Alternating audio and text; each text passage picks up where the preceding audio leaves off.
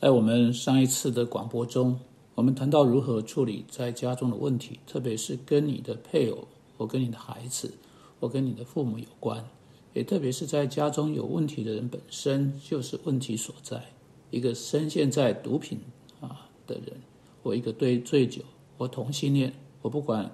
问题可能会是什么有困难的人，我们在这些广播中关切的不全是这些问题，我们在别的广播中有。谈到这些问题，会在未来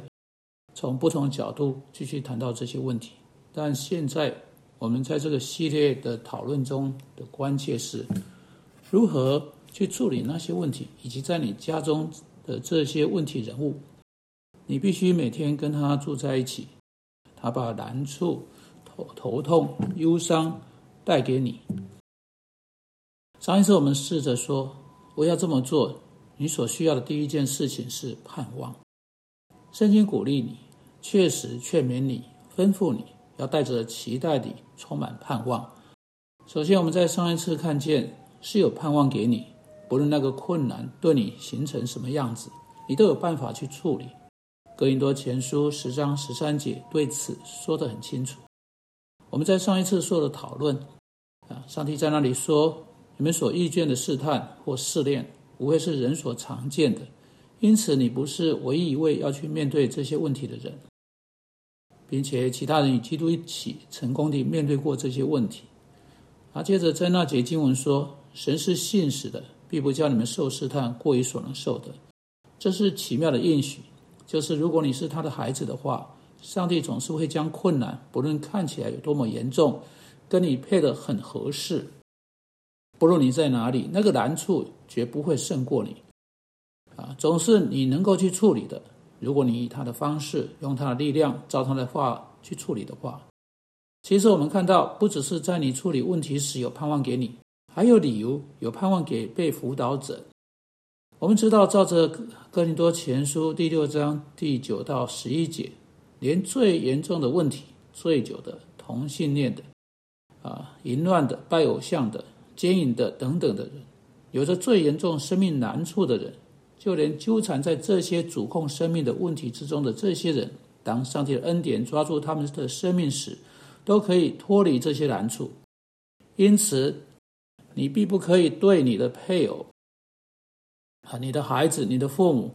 啊，在你家中最亲密的人，不论是谁，放弃盼望。你一定要继续盼望。这是我们上一次在谈的。盼望的重要性，因为盼望导致坚忍下去。没有那个盼望，你就会放弃，你不会在那里坚持下去，你不会继续去做上帝要你去做的事情。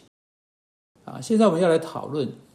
当有像这样子的人在你家中时，上帝要你去做的事情。第一，第一件事情是你早已知道的，很有可能你早已这么做的，当然就是去祷告。我们很清楚的知道。照着雅各书五章十六节，一人祈祷所发的力量是大有功效的。现在上帝并没有承诺他会照着你的方式或照着你的时间来回答你所有的祷告，但他确实承诺他会回答他儿女所有的祷告。有时候他的回答是不行，但这是完全可以接受的回答。在别的时候，他说你尚未预备好得到他，或环境尚未预备好，或我尚未预备好给你。我不想照你想要的方式现在回答你的祷告。有时他改变回答，我们想要某种的回答，但是他给我们全然不一样种类的回答，或稍微不一样种类的回答。有时候他给我们正是我们所求的，当然有时得到正是我们所求的是危险的。有时候我们想要一些东西是我们不该去去要的，但在这事情上面，为着所爱之人的生命的救恩或改变。或来祷告，我们实在不该去为啊，去为着我们不该去祈求的事情祷告。因此，就我们所求的事情而论，我们祷告一定是有功效的。但是，我们必须带着这种心态来到上帝面前，乃是他的意思，不是我们的意思，一定要成就。有些妻子一生为他们丈夫的救恩祷告，但那些丈夫从未归向主，除了在妻子丧礼时。但上帝回应这个祷告。上帝回答是的，但他没有在妻子会希望能够看到那个回答的时间回答。当然，现在他到了主那里去，啊那里去了。他看见并明白事情啊为何啊上帝等待，现在情愿去接受上帝的旨意，并在后面才明白上帝旨意。那位去与上帝同在的信徒知道那才是最好的，因为上帝所做的全部事情都是最好的。现在你必须去做的第二件事情是，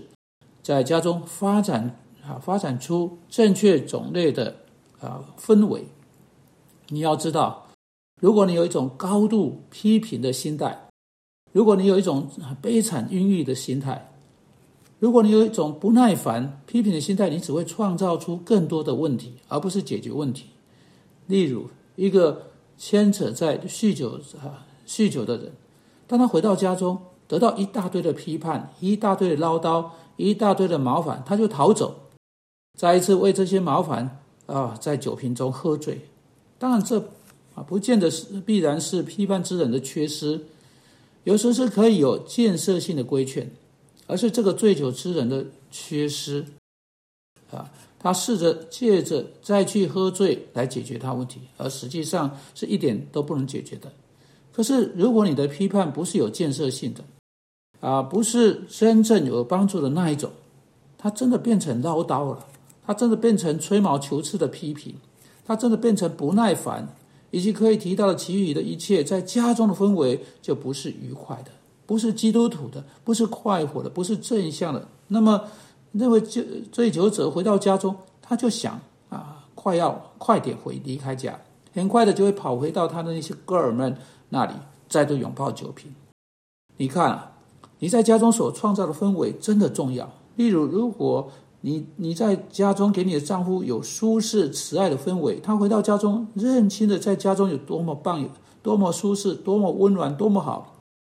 那试着要帮助他将他有罪弄走，会有一段的拉扯啊！特别他是信徒，却却陷在罪中。然而，就算他不是信徒，照着彼得前书第三章，妻子以安静平静的样式，而不是像她的丈夫唠叨，这种生活方式生这种方式生活，会对赢得他归向耶稣基督很有帮助。